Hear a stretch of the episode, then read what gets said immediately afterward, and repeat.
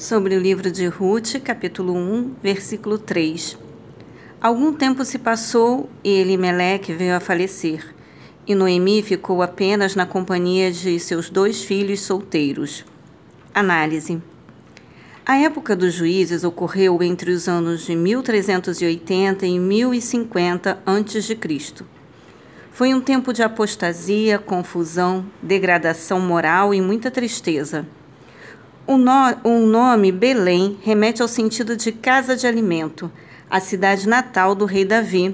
Primeiro livro de Samuel, capítulo 16, versículo 18. Elimelec significa meu Deus é rei, Juízes capítulo 8, versículo 23. Noemi significa agradável, versículo 20. Efrata era o nome da região nas proximidades de Belém. Gênesis capítulo 35, versículo 19, 1 Samuel 17, 12 e Miqueias capítulo 5, versículo 2.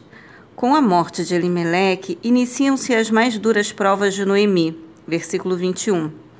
Contudo, Deus é bom, e no final dessa história, a idosa Noemi se torna mãe de Obed, nome que tem o sentido de servo do Senhor, por meio de Ruth, sua nora uma bênção sem fim, porquanto Obed será pai de Jessé, que gerará o rei Davi, linhagem humana da qual nascerá Jesus Cristo, o Messias.